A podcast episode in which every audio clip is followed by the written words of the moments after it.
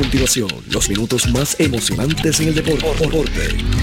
Pedro Carlos Lugo, Junior Lugo, Richie Lugo, desde Estados Unidos, Tres presenta el análisis, la información de manera precisa y clara. Deportivamente. Falta muy poco.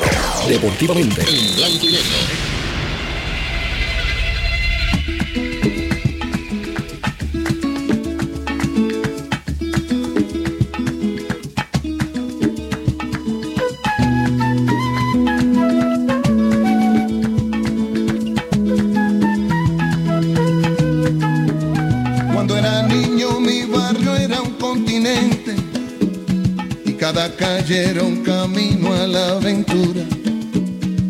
cada esquina una memoria inolvidable.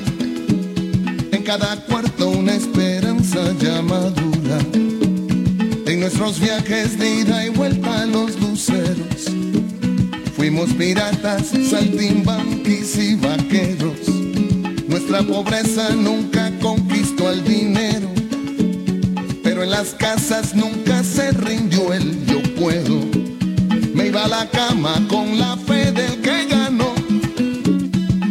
Me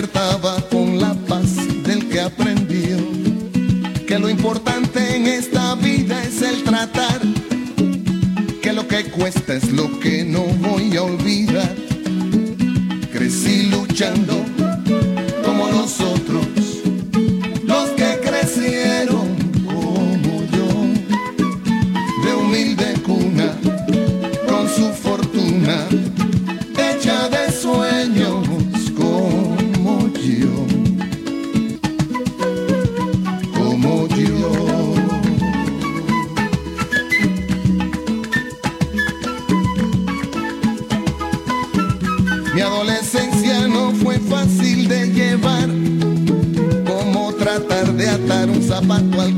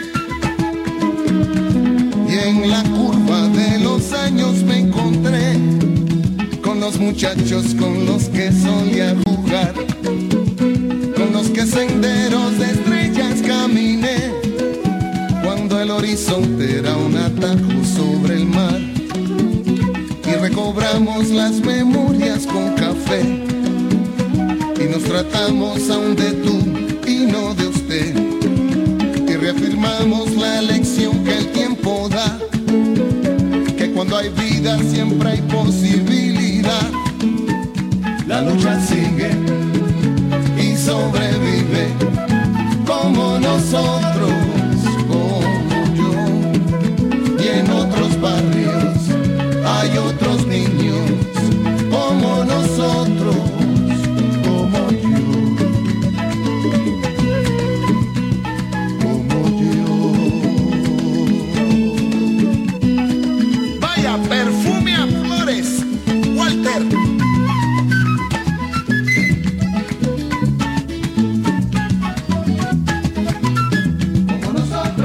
Buenas noches. Muy buenas noches, seguidores de todos los deportes. Bienvenidos a Deportivamente. Hoy en Deportivamente, bueno, la, la noticia más importante, especialmente para lo, el deporte de la ciudad de Ponce y los fanáticos de Ponce, es el anuncio realizado por la gerencia de los Leones del Baloncesto Superior Nacional, donde dan a conocer quién será el dirigente del quinteto para la próxima temporada.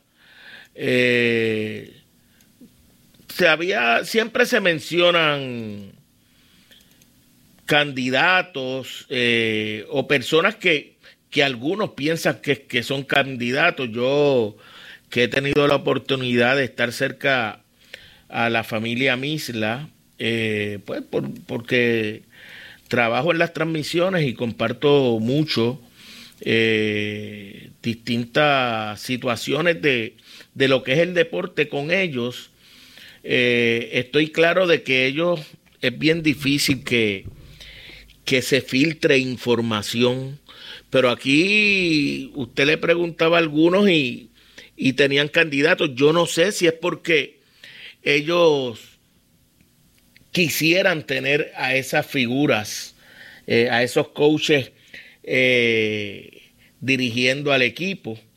Eh, pero, pero lo cierto es que no creo que nadie estuviese cerca de predecir que Sergio Hernández iba a ser el nuevo dirigente de los Leones de Ponce. Me parece que es un gran paso inicial para la franquicia. Oye,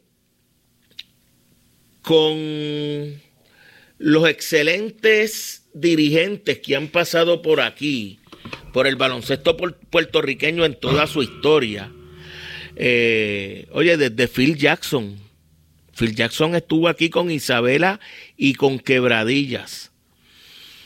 Nadie tiene un resumen tan extenso en el baloncesto internacional como Sergio Hernández yo no estoy diciendo si es el mejor dirigente o no, pero lo que es FIBA, eh, y nosotros jugamos con las reglas FIBA, pues nadie ha tenido, nadie ha tenido el éxito eh, a nivel mundial que ha tenido Sergio Hernández. Todavía es una persona joven, apenas tiene 58, 59 años.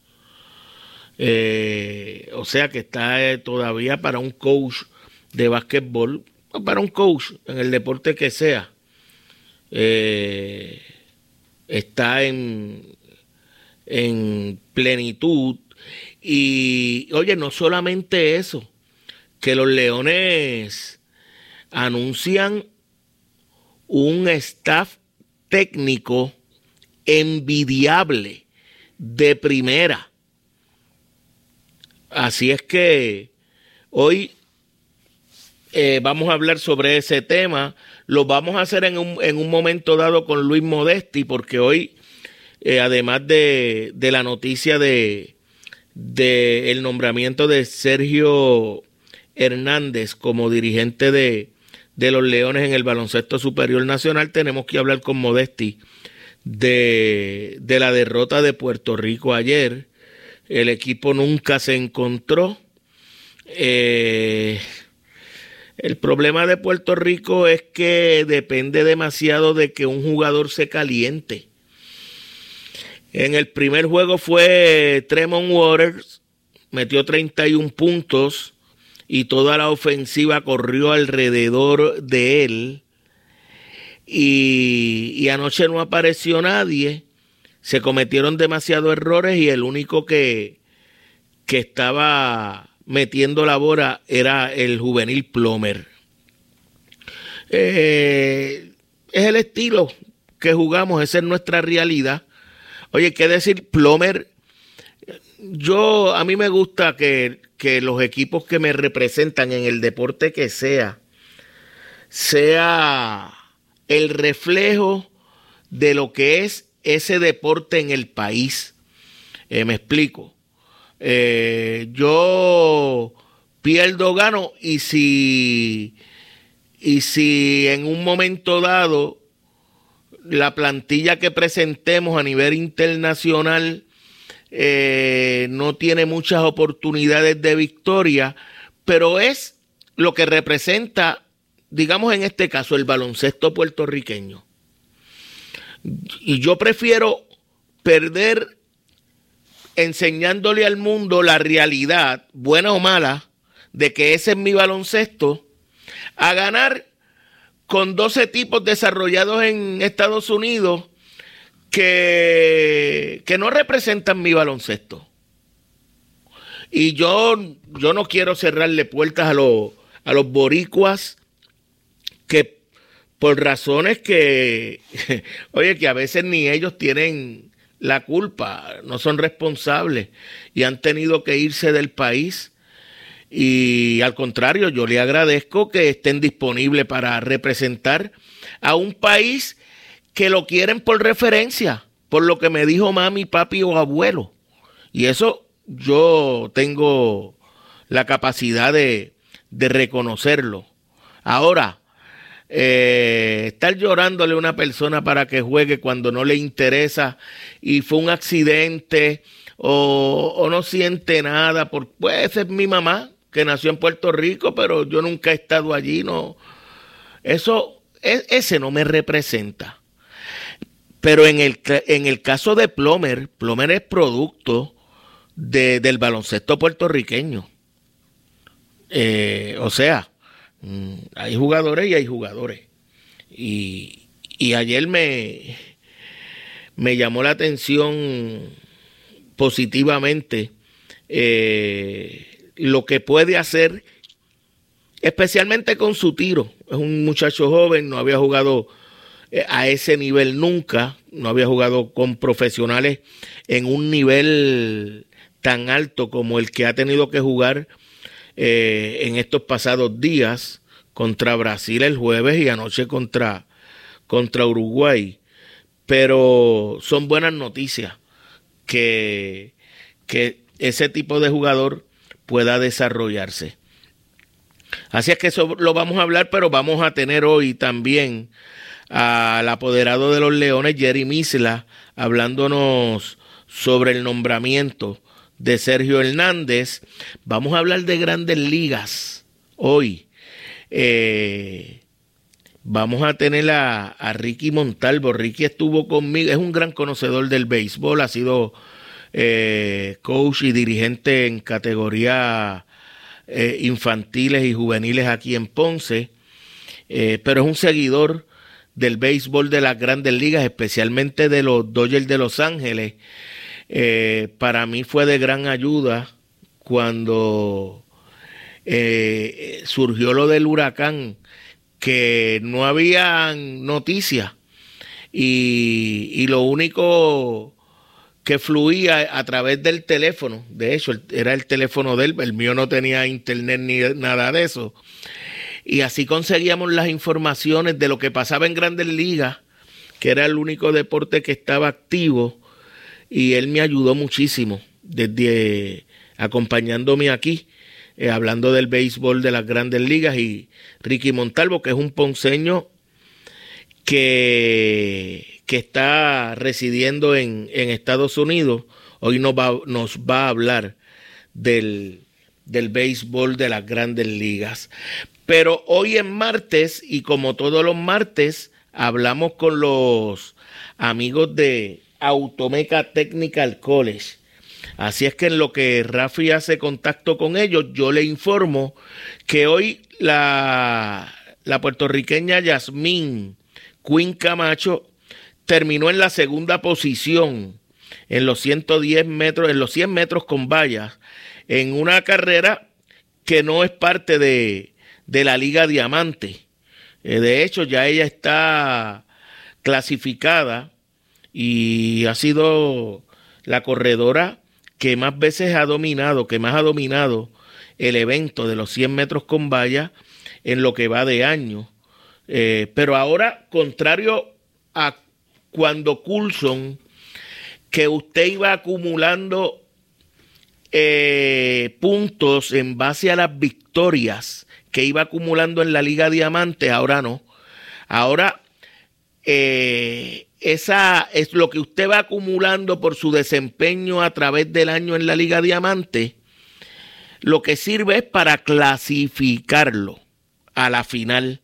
Y el que gane la final pudo haber perdido todas las carreras del año en la Liga Diamante, todas, pero si gana la final, usted es la campeona o el campeón de la Liga Diamante. Y hay muchos chavitos, para aquel tiempo eran sobre 60 mil dólares por, por evento. O sea, 60 eh, mil para el que gane los 100 metros con vallas. Eh, no, menos no debe ser. Si algo es que ha subido el premio y no son malos, no son malos porque además en cada carrera usted obtiene eh, alguna eh, recompensa económica.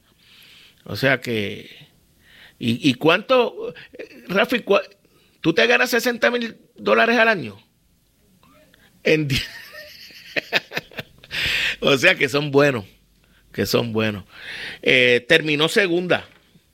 Estaba lloviendo y esa carrera, claro, siempre que usted sale a competir, usted trata de obtener la victoria. Pero estaba lloviendo, no, no había por qué eh, tal vez dar esa milla extra cuando era una carrera más. Era una carrera que usted quiere ganar, pero que si no se da, no representa eh, ningún fracaso. Y, usted la semana que viene en la final de, la Liga Diamante, que es cuando las millas cuentan. Pues terminó segunda, ahí ganó Tia Jones eh, con 12.78. Eh, hubo problemas incluso en la salida en dos ocasiones por la lluvia que estaba cayendo.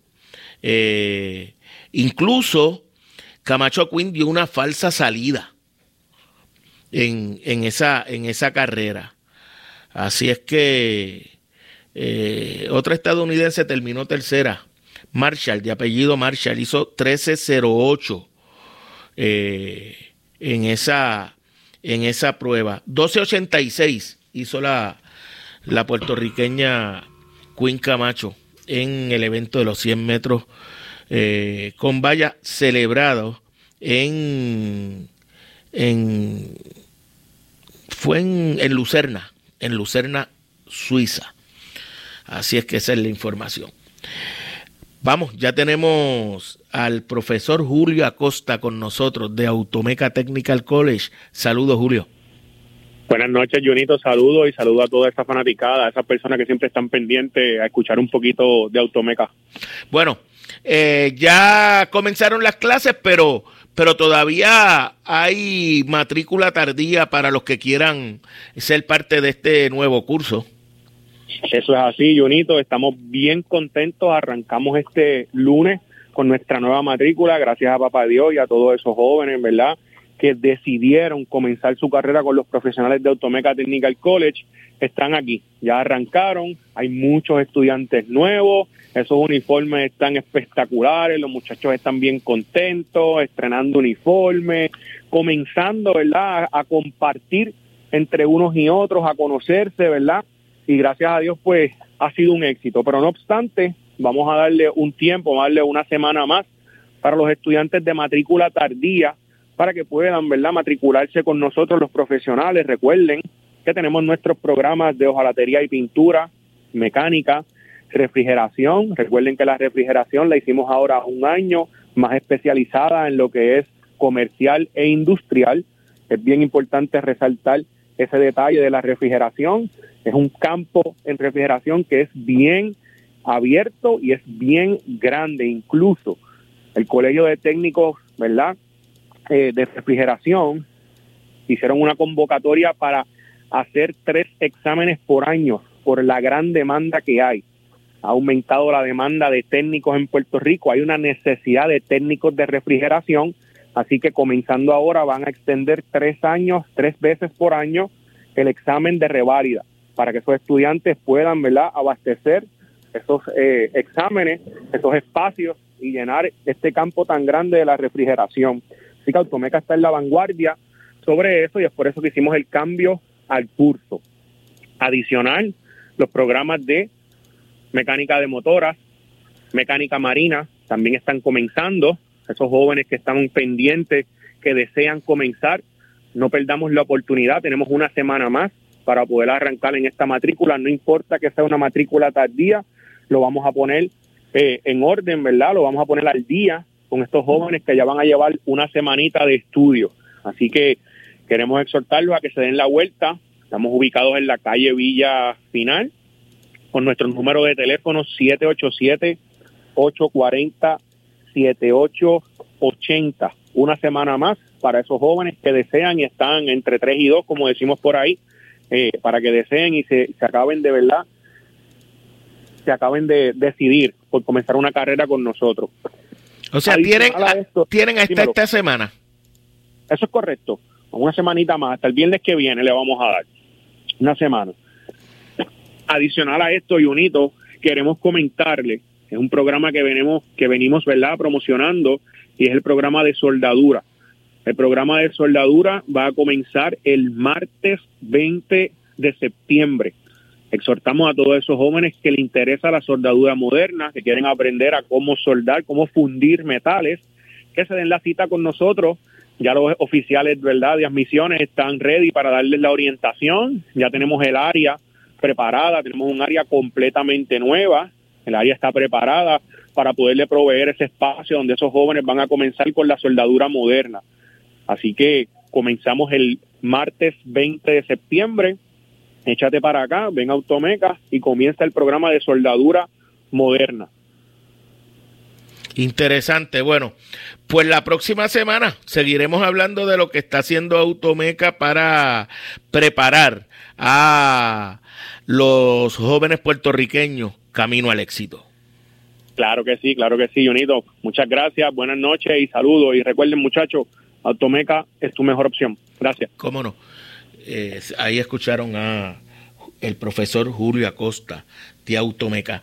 Vamos a, ver si conseguimos al, ingeniero Jerry Misla, que es el apoderado de los Leones de Ponce.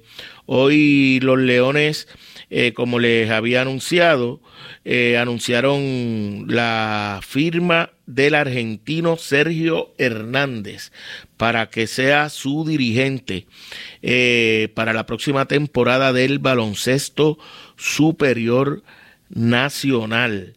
Eh, así es que tiene, ha dirigido la mayor parte del tiempo en Argentina, pero también tiene experiencia dirigiendo en Brasil, en la liga, en la liga de España. Ya está con nosotros el ingeniero Jerry Misla. Saludos, ingeniero. Saludos, saludos Junior y saludos también a todos, todos los fanáticos del programa y de, los Leones de Ponce. Oiga, tengo que comenzar por decirle que a mí en mi carácter personal me cogió por sorpresa el nombramiento de, de Sergio Hernández. Eh, ¿Cómo se da? Mira, eh, habíamos hablado con, con, el coach eh, ya hace unos años atrás, cuando la primera vez que Nelson Colón eh, sale, ¿verdad? Nelson decide, ¿verdad? Un cambio y ahí que por primera vez pues nos damos a la, a la tarea de buscar un nuevo coach para los Leones. En aquel momento eh, no era el momento perfecto. Eh, eh, Sergio estaba todavía escuchando la selección argentina, sus compromisos con la selección pues pues daban poco tiempo y la verdad era que era un poco apretada. La, agenda así que pues lo dejamos ahí nos mantuvimos en conversación eh, y durante los años siempre hemos mantenido una una ¿verdad? una relación cordial diciendo en algún momento se dará y ahora pues una vez se acaba esta temporada y nos sentamos a hablar verdad con, con el coaching staff y con Wilhelmus que eh, prácticamente pues ya lo habíamos hablado eh, acá más personal entre nosotros y Wilhelmo de, qué, podría pasar para el próximo año. Eh, una vez pues ya estaba claro, ¿verdad?, cuál era la, visión. Eh, empezamos a hacer las entrevistas. Eh, estoy más que orgulloso, de verdad, de, la cantidad de coaches que, se acercaron con interés de coachar la franquicia.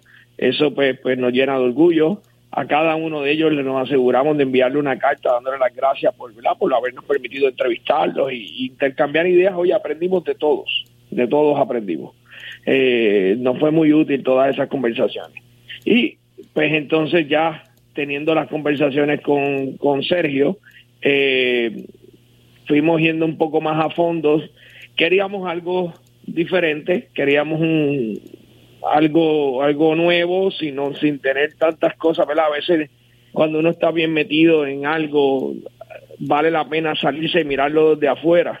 Quizás ahí ve algo diferente.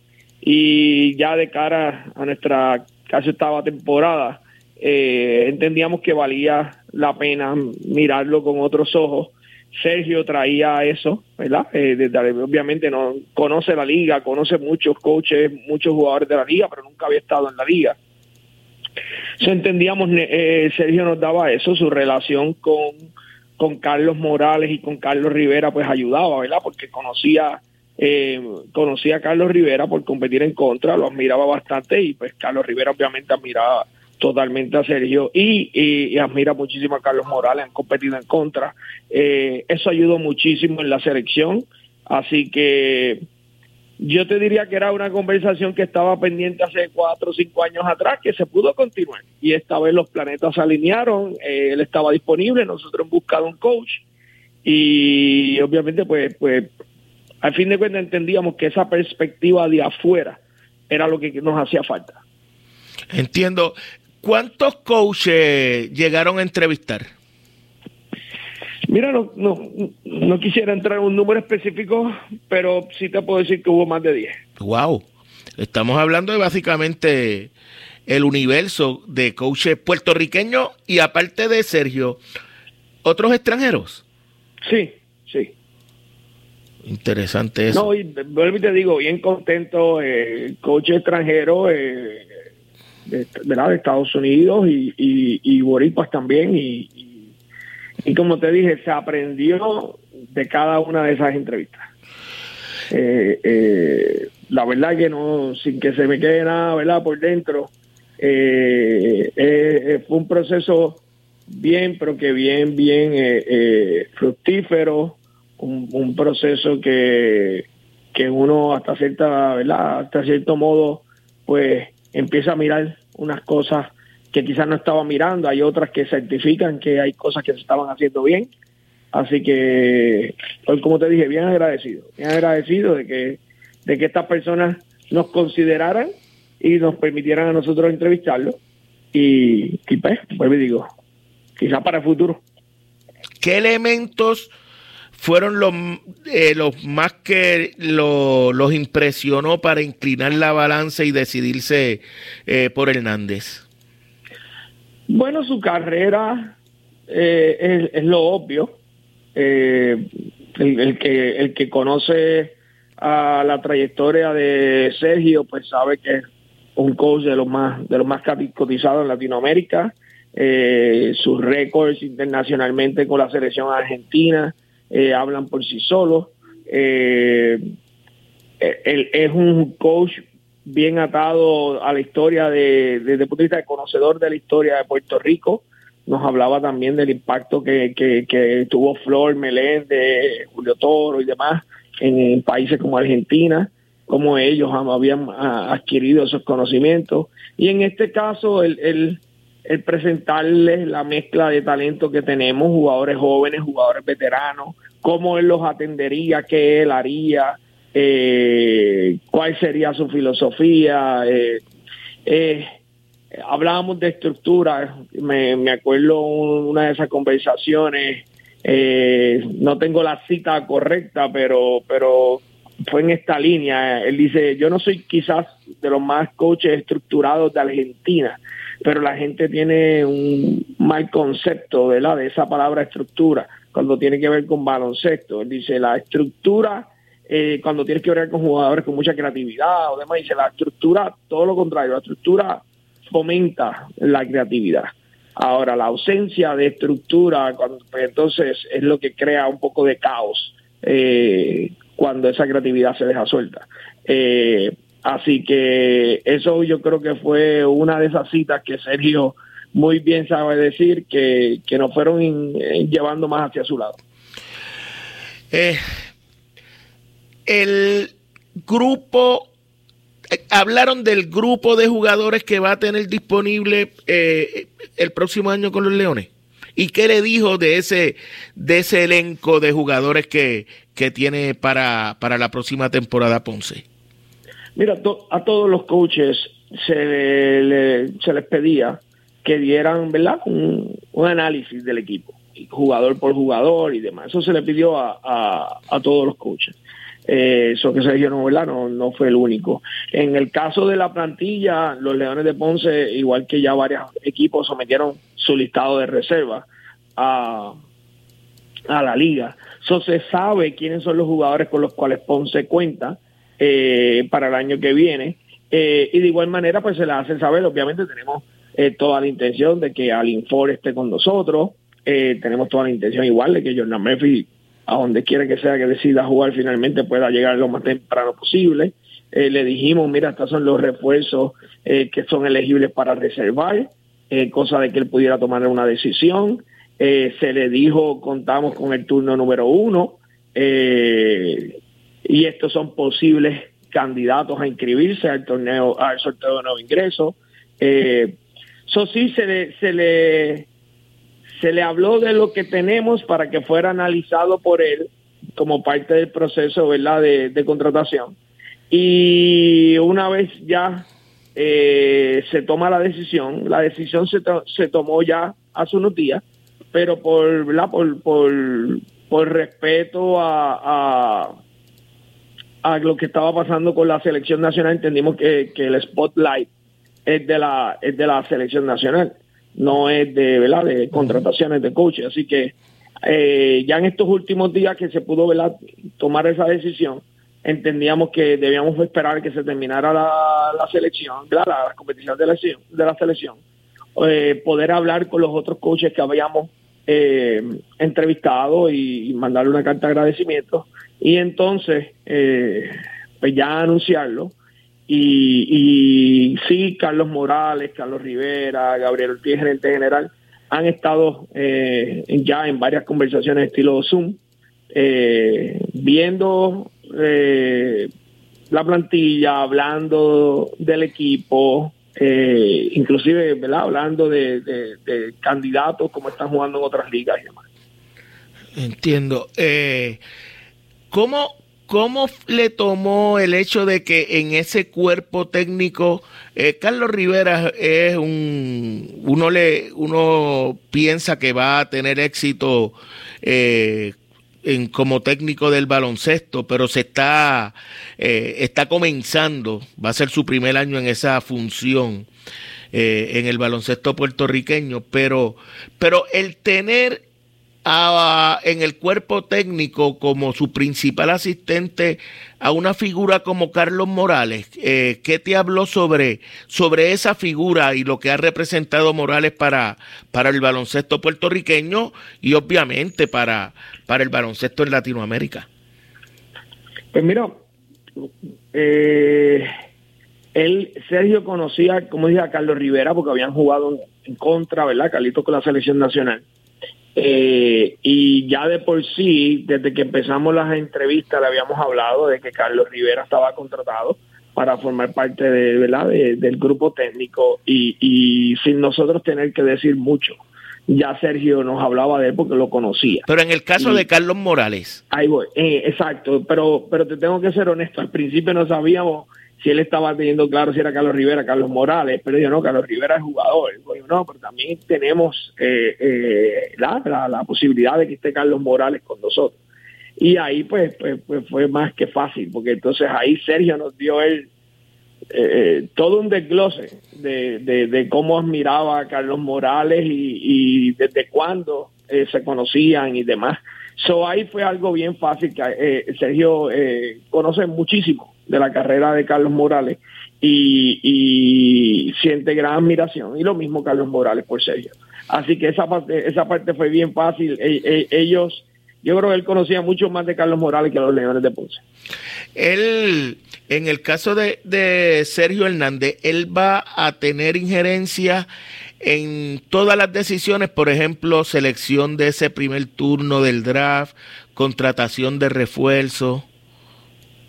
Mira, eh, es bueno que me haga esa pregunta. Quizás quizás tengo la oportunidad de contestarla eh, eh, contrario a en otros lugares que la gente pues, pues presume cosas. Quizás puedo puedo por fin hablar de eso. Desde que yo estoy en el baloncesto superior nacional, todas las decisiones de traer algún jugador nuevo al equipo, algún jugador nuevo, refuerzo o de lo que sea, no se hace si el coach no la aprueba. O sea, en mis, en mis siete años eso nunca ha cambiado. Igual que cualquier selección de refuerzos, los coaches solicitan lo que, lo que están buscando. Los coches le piden lo que están buscando. Y nosotros empezamos a mover a todos los agentes y los agentes empiezan a tirar de acuerdo a que lo, que los coaches solicitan. Y son los coaches los que deciden qué jugador es el que ellos quieren. Y eso ha sido así en mis siete años sin sin excepción alguna. Eh, así que en esa misma línea te indico que igual que siempre sí los coches son los que van a decir quién es quiénes son los refuerzos y de igual manera los coaches van a decir quiénes son los jugadores que ellos prefieren para ser seleccionados o no. Eh, eh, muy pocas veces yo te puedo decir que nosotros podemos entrar a, decir un argumento por el cual no a un jugador y tendría que ser por cosas de reglamentación. Eh, a veces me dicen el jugador tal y yo digo no, ese jugador no es libre, tiene cláusula de, reserva, eh, y ahí pues ya son cosas más internas de la liga que pues quizás nosotros más dominamos más y ellos no necesariamente las conocen. Y ahí pues quizás nosotros tenemos que decir, eso no se puede por esto, por esto y por esto. Pero que un coach diga, yo quiero un refuerzo y, y nosotros no se lo traigamos, eso no ha pasado nunca. Entiendo. Mirando el resumen eh, de, de Sergio Hernández, el nuevo dirigente de los Leones, eh, me percato de que eh, esta temporada que termina en verano en la mayoría de los, de los países en el mundo, él no, no estuvo activo. ¿Alguna razón para eso si llegaron a hablar de, de esa situación? Sí, él, él, él había terminado de coachar la selección nacional le habían ofrecido continuar, él dijo, entendió que ya era momento de tomarse un descanso. Y también eh, había empezado a escuchar en España, empieza a complicarse con lo de la pandemia y, ahí pues ya era un momento bien difícil, puesto que él estaba solo en España, su familia pues no podía viajar a verlo, nadie podía visitar por la pandemia.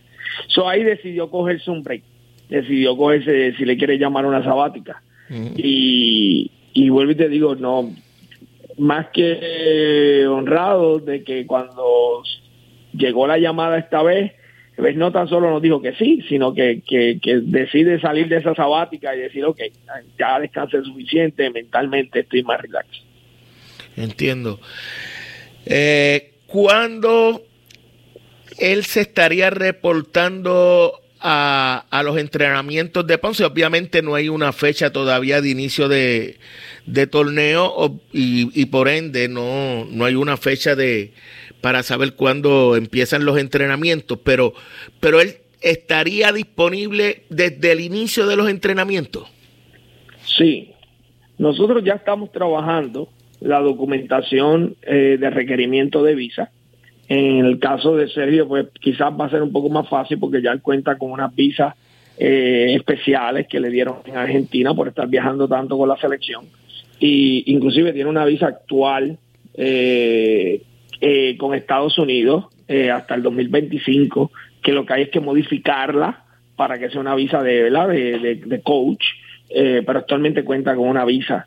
Eh, eso yo te diría, yo no espero que hayan grandes cambios con respecto a, a, la fecha de la temporada. Yo quizás pienso que sí se va a adelantar la temporada por los compromisos que pudieran haber de la selección nacional, pero quizás es una semana, una semana y media, no, no vislumbro que sea más de eso. Eh, suficiente para que tratar de darle quizás cercano un mes de preparación a la selección nacional si va camino al mundial. Eh, si eso fuera así, eh, pues yo te diría que, por decir algo, si la temporada empieza en marzo 30, abril 1, por decir algo, pues yo te diría que ya mínimo un mes, un mes y, unas semanas antes, él ya debe estar acá. pero sí, él va a estar desde antes de la temporada, suficiente tiempo no tan solo para ir practicando con los jugadores que estén ya en Puerto Rico, porque a veces de seguro Sergio va a llegar primero que muchos jugadores, pero él quiere llegar primero para, para ir aclimatándose a, la, a, la, a Puerto Rico, a la ciudad, conociendo, y eso nos los pidió y nosotros más que contentos de que sea así. Eh, interesante.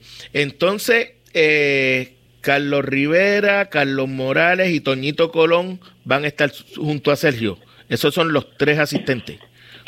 Sí, sí. Eh, inclusive ya, eh, como mencioné, ya, ya ellos están en sus conversaciones eh, y ya ese trabajo empezó. Ya, gracias a Dios, ¿verdad? Estamos contentos de que, de que tenemos unas grandes figuras y tenemos continuación, que es lo que más buscamos, de que estemos peleando por una causa que, todo el mundo ya se conozca que los cambios desde el punto de vista, pues, obviamente es un cambio grandísimo, pero que, que no haya muchos cambios, cosa de que la filosofía de lo que se está buscando eh, se mantenga. A veces eh, uno comenta en, los camerinos, tenemos que ir por lo que se nos escapó el año pasado, pero hay jugadores que no estuvieron el año pasado, o sea, ni siquiera saben de lo que uno le está hablando. Esta vez, eh, gracias a Dios, pues pues todo el mundo sabe dónde estamos. Como te dije, Sergio, pues gracias a Dios habíamos estado en estos últimos cinco años eh, siempre hablando. Así que está bien familiarizado y, ha tenido tiempo de ver todo en la liga y en el equipo y, así seguir haciéndolo. ¿Le habló de, de algunos jugadores refuerzos que le gustaría tener?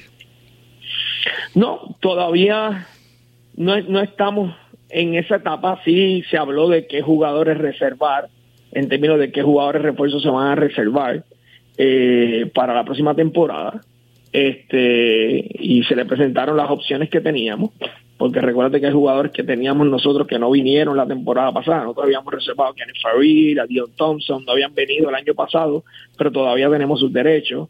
Entonces, pues, obviamente se le dio un, un listado de jugadores refuerzos que podían ser reservados para que Sergio entonces los evaluara, los discutiera con los coaches y él dijera cuál iba a reservar. Ahora, si de aquí a la temporada eso van a ser los refuerzos específicos, pues eso todo puede variar. Eh, eh, ahorita me preguntaban eh, específicamente cuáles van a ser los refuerzos, qué, qué posiciones. yo te puedo decir que uno de ellos va a ser un grande, eso casi seguro. El otro refuerzo, pues eso, eh, eh, los coaches decidirán, ¿verdad? Eh, cuál va a ser, ¿verdad? esa decisión final. Pero pues muchas cosas pueden cambiar. Yo no sé si el BCN se va a quedar en 12 franquicias. Yo no sé si va a aumentar a 13 franquicias, 14 franquicias o si baja a una. yo no sé si va a haber, si va a uno de esos escenarios de aumentar. Yo no sé si se van a pedir, hacer una votación de aumentar los refuerzos de 2 a 3 si eso pasa, pues igual, eso modifica qué jugadores uno va a traer de refuerzo. Eh, si ese refuerzo tercero es un comunitario o no es un comunitario, pues, pues igual te tengo que decir que, que, pensaría que ojalá, si es así, eh, eh, las conexiones de Sergio en Latinoamérica son muy buenas. Especialmente Argentina. Exacto, así que, pero es muy temprano, es muy temprano, igual que la parte de ¿verdad? de las selecciones del draft, ellos están mirando las diferentes posibilidades, opciones y tener, tener el turno uno nos da cierta ventaja, porque si te gusta un jugador específico puedes asegurarte que se inscriba en el torneo, eh, en el sorteo. Pero de igual, la decisión puede ser quizás nos llegó una oferta que no se puede dejar pasar por un cambio, por un jugador ya aprobado en la liga. so, igual, te tengo que decir que todas esas son opciones las cuales ellos van a evaluar y al fin de cuentas decidirán. Hay ambiente, y me llamó la atención de las posibilidades de, de transformación de alguna manera en la liga. Hay ambiente para para un eh, franquicias adicionales eh, y eso de un tercer refuerzo. Pues mira, te tengo que decir que, que, que si hay un ambiente, son 12 franquicias, decirte que yo he hablado con los 12 apoderados, pues te mentiría, no te sé decir. Eh, yo sí entiendo que, que la, la, la frase quizás de, de momento quizás de evaluar añadir un refuerzo adicional, eh, eh, sí se ha traído bastante a la mesa con las situaciones que han pasado en esta temporada y demás, sí ha salido a la mesa, que si eso va a tener los votos suficientes para ser aprobado, pues no sé. La última vez que hubo 12 franquicias en el BCN hubo tres, refuerzos. ¿Cuál, es la posición de Ponce? Pues mira, nosotros siempre hemos sido de, bajar los refuerzos, no de aumentarlos. Inclusive, ¿te acuerdas que en el 2020 empezamos con un solo refuerzo, eh, con Eric Griffin? Eh, pero, de igual manera te digo, no éramos tantos. Ahora somos 12 con posibilidad de aumentar, quizás a 13, no sé si a 14. Entonces, si eso pasa, eh, pues tienen que haber unos drafts de expansión. Y, y vamos a pelear a algunos que otros jugadores de votación. Eh, si eso pasa, yo te diría que sí, hay que empezar a considerarlo del tercer refuerzo. ¿Y que eh, una o dos franquicias adicionales, cuáles serían? O, o, de quién se habla que pudiera interesarle entrar? Vuelvo y te digo, todo esto puede variar. Igual hay unas propuestas que se tienen que evaluar, hay unas propuestas de los jugadores franquicia, que se eliminar los jugadores franquicia. Eh, eh, yo te puedo decir que si esa propuesta de jugador franquicia se aprueba, casi inmediatamente vas a ver el tercer refuerzo. Eh, eh, ahí sí yo te diría que los votos están para que eso pase. Si, si de momento hay una propuesta de eliminar el jugador franquicia que le, que le hace daño, ¿verdad? Muchas franquicias de, mercado pequeño, de seguro le hace daño.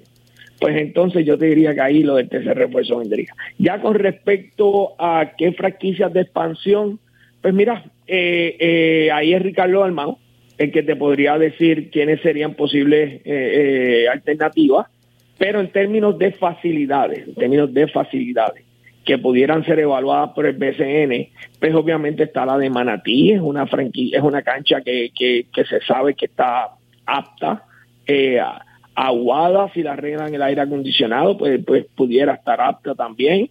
Eh, Coamo en un momento, eh, eh, pudiera también, ¿verdad? Viendo cómo está. Yo te diría que esas tres son quizás las más cercanas. Isabela le falta un poquito, no creo que esté lista todavía. Cagua sería, sería evaluar cómo está la cancha.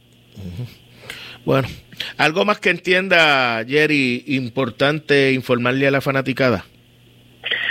A la fanaticada, eh, paso primero era este, paso primero era ya eh, seleccionar el coach. Tenemos muchas eh, decisiones que evaluar eh, antes ¿verdad? De, de, poder informarle a la fanaticada, especialmente la parte de, refuerzos, sorteos. Es muy temprano todavía, el BCN todavía no tiene una reunión después que se acabó la temporada. Yo entiendo que eso va a pasar para finales de septiembre. Eh, ya ahí, cuando se esté esa reunión, pues sabemos si hay unas modificaciones a quienes son libres, si hay jugadores libres, si no hay libres, si se elimina jugar franquicia, si no, si hay tercer refuerzo, si no, si es comunitario, si no es comunitario. Eh, soy muy temprano todavía para eso, lo que sí es que, que ya dimos el primer paso, eh, entendemos que hemos contratado un coach de calibre mundial. Eh, eh, tenemos un staff técnico de los mejores eh, del BCN y tenemos un equipo que todos saben, tenemos juventud y tenemos unos jugadores jóvenes, veteranos de 30 a 32 años, eh, que, que de seguro tenemos el core para, para con una o dos piezas más eh, hacer un ron por el campeonato. Pero hay que darle espacio, ¿verdad?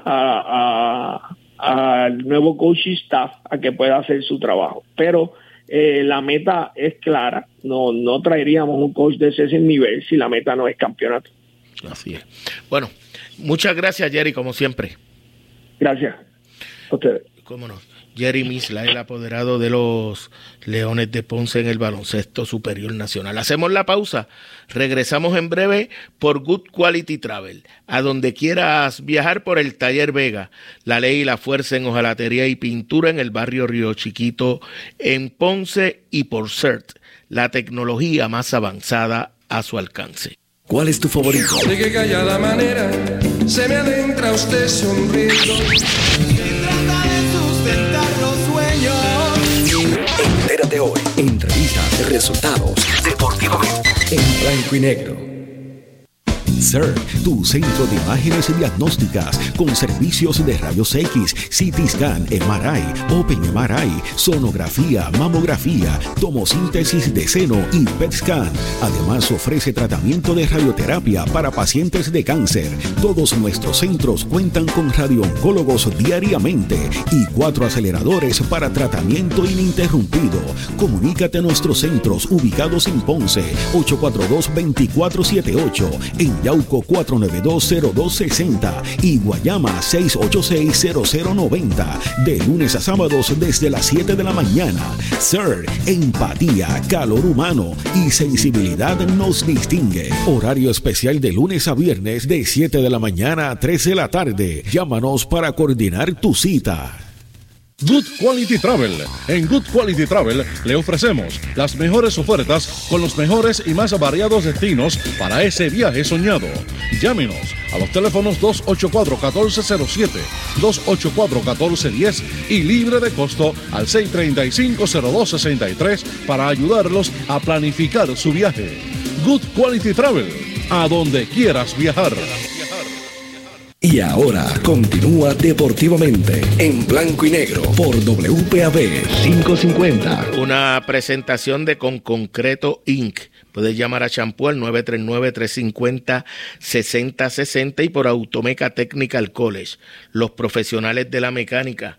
Ricky Montalvo está con nosotros hoy, reapareciendo después de, de una ausencia bastante prolongada. Está viviendo en los Estados Unidos y es un gran conocedor, bueno, de todos los deportes, pero específicamente del, del béisbol de las grandes ligas. Ricky, saludos, qué bueno tenerte nuevamente en el programa. Saludos, Junior, a ti y a, y a tu radio escucha. Oye, y me excuso, pero hoy no estaba en agenda tener a Jerry Misla, pero ante el anuncio del nuevo dirigente de los Leones, los planes se tuvieron que alterar un, un tanto, pero aquí estamos. Tengo que empezar porque tengo muy poco tiempo hablando de tus Dodgers de Los Ángeles, que es el mejor equipo en todo el béisbol de las grandes ligas. Obviamente ese equipo se confeccionó para ganarlo todo y hasta el momento no han hecho quedar mal a los expertos. ¿Qué te parece ese año espectacular que ha tenido el equipo de, de los Dodgers?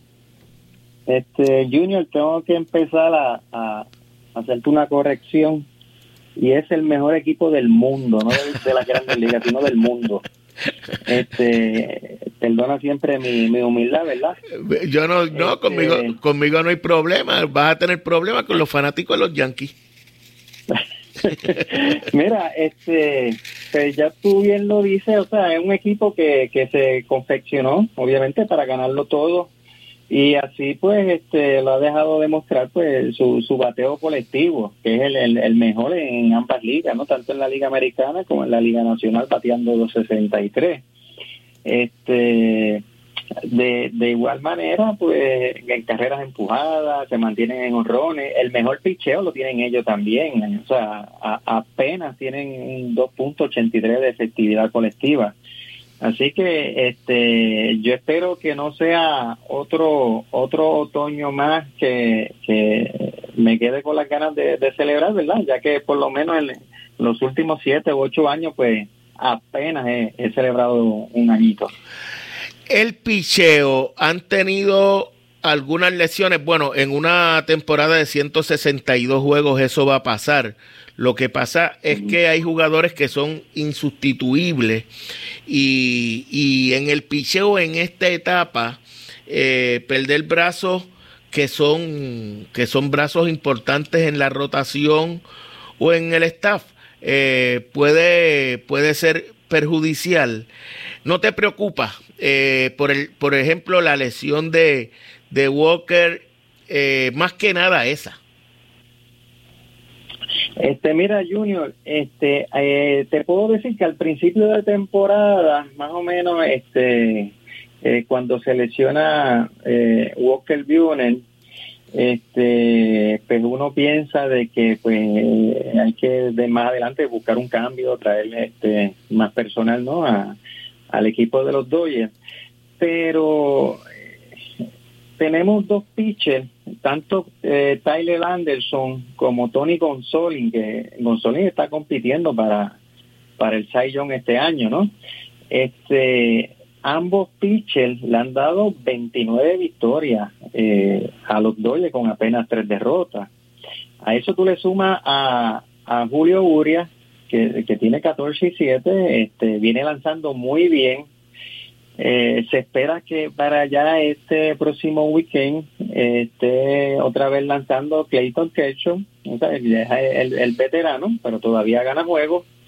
Y pero yo creo que aquí que la, noticia eh, es buena para nosotros, eh, los fanáticos de los Dodgers y, para el béisbol también, es el ingreso otra vez de, de Dustin May. Este es el, el pitcher, el, Colorado como uno le dice, que viene de, de la, de la operación Tomillón eh, está vino de una buena rehabilitación y ya pues ha tirado ha, ha, salido en, en dos ocasiones y, se espera que ya esté más de lleno en, en, la rotación así que eh, yo creo que en términos generales este el picheo de los Dodgers luce muy bien no obstante en los últimos años, últimos, qué sé yo, tres, cuatro años, eh, el, bullpen como tal, los cerradores, pues han, dado mucho que, decir. ¿Esa sería la mayor preocupación ahora, Ricky? Este, mira, pues yo creo que sí, porque cuando cuando este este año se trae a, a Greg Kimbrell, es el, el pitcher pues, tuvo mucho éxito con, con Boston, con Atlanta. Este, era para eh, este, recompensar pues el, el, el sinsabor que dejó en los últimos años Kenley Jensen con los Dodgers, pero este su su efectividad de, de, de 4, 4.10, 4.15 por ahí para un cerrador eh, es muy malo. O sea, es, muy malo. Y entonces, pues eso estaría obligando a, a, los pitchers inicialistas a, a, que tiren más, más, más entradas o, que puedan cerrar el juego, ¿no? Y ir más profundo. Ir más profundo, sí. Bueno, oye, a mí me gustó eh, un comentario que me hiciste anoche eh, de que eh, la debilidad es que estamos buscando un buen noveno bate? pues mira, este eh, es duro de, decir que si, si, en este momento eh, yo te, diría, mira, Coli Bellinger, que fue MVP de esta liga y tuvo muchos buenos años al principio con, con los Dodgers, este, pues es nuestro, se mantiene entre nuestro octavo y noveno bate. O sea, eh, batea 207, él ha desaparecido totalmente en las últimas dos temporadas. Este, yo creo que mirando así la alineación de los Dodgers, cuando tú ves que tiene a, a, Mookie Betts, Trey Turner, Freeman, Monsi, eh, Thompson, eh, Bellinger, este, pues sí, eh, el mismo Smith, el catcher, que es el, actualmente es el cuarto bate de los Dodgers, pues sí, mirándolo así, estamos buscando un buen noveno bate que, que, nos rinda en la parte baja esa ya en la alineación. Oye, yo, tú, tú pusiste el grito en el cielo cuando, cuando adquirieron a, a Galo. ¿Qué te ha parecido? Este, eh, yo estuve, yo estuve este este weekend viendo a los Doya que estuvieron aquí en, el Parque de los Marlins, este, y, tú podías escuchar la, los comentarios allí de los fanáticos de los mismos Dodgers que ellos dicen, no, no le dicen galo, le dicen gallo. No, no es gallo, él dejó de ser gallo hace tiempo. De verdad es un pelotero frío y caliente, o sea, más frío que caliente. Y fue, parece que fue un pequeño amuleto más que a los Dodgers pues no le vino mal. Eh, creo que por ahí pusieron unas comparaciones que en, sus primeros 16 juegos por los Dodgers, los Dodgers tuvieron 13 y 3. Eh, para aquellos que creen en la superstición, pues eh, pues qué bueno, ¿no? Yo creo que pues, los Dodgers, pues con él, con Galo, sin Galo, como quiera, eh, se me van a mantener ganando. Bueno, Ricky, eh, lamentablemente no tenemos más tiempo, pero nos ponemos de acuerdo porque al menos una vez en la semana me gustaría hablar contigo y no solamente ya hacer un análisis de, de los Dodgers, sino también de la Liga Nacional en general y, y del béisbol de las grandes ligas, porque yo sé que tú, tú sigues eh, ambas ligas. Así es que gracias por estar con nosotros y nos mantenemos en contacto. Gracias a ti, Junior, y un abrazo. Cómo no, igual para ti. Ricky Montalvo, que regresa para estar con nosotros haciéndonos análisis del béisbol de las grandes ligas. Mira, la selección sub-15 de Puerto Rico derrotó a, a Guan hoy, como se esperaba. Vía nocao en cinco entradas, 13 a 0. Eso le da la oportunidad de adelantar a los mejores seis de ese torneo mundial. Es el campeonato mundial de esa categoría. Ahora Puerto Rico va a esperar quién gana de Taipei a Cuba, que deben jugar esta noche y ese es el ganador, será el rival de Puerto Rico mañana a las 10. Eso de empezar a las 10 cuando Puerto Rico terminó de jugar temprano debe ser eh, un punto a favor de los boricuas para el juego de mañana, pero aquí ya en los mejores seis del mundo no hay enemigo pequeño. Mañana regresamos en Deportivamente a las 7. Buenas noches.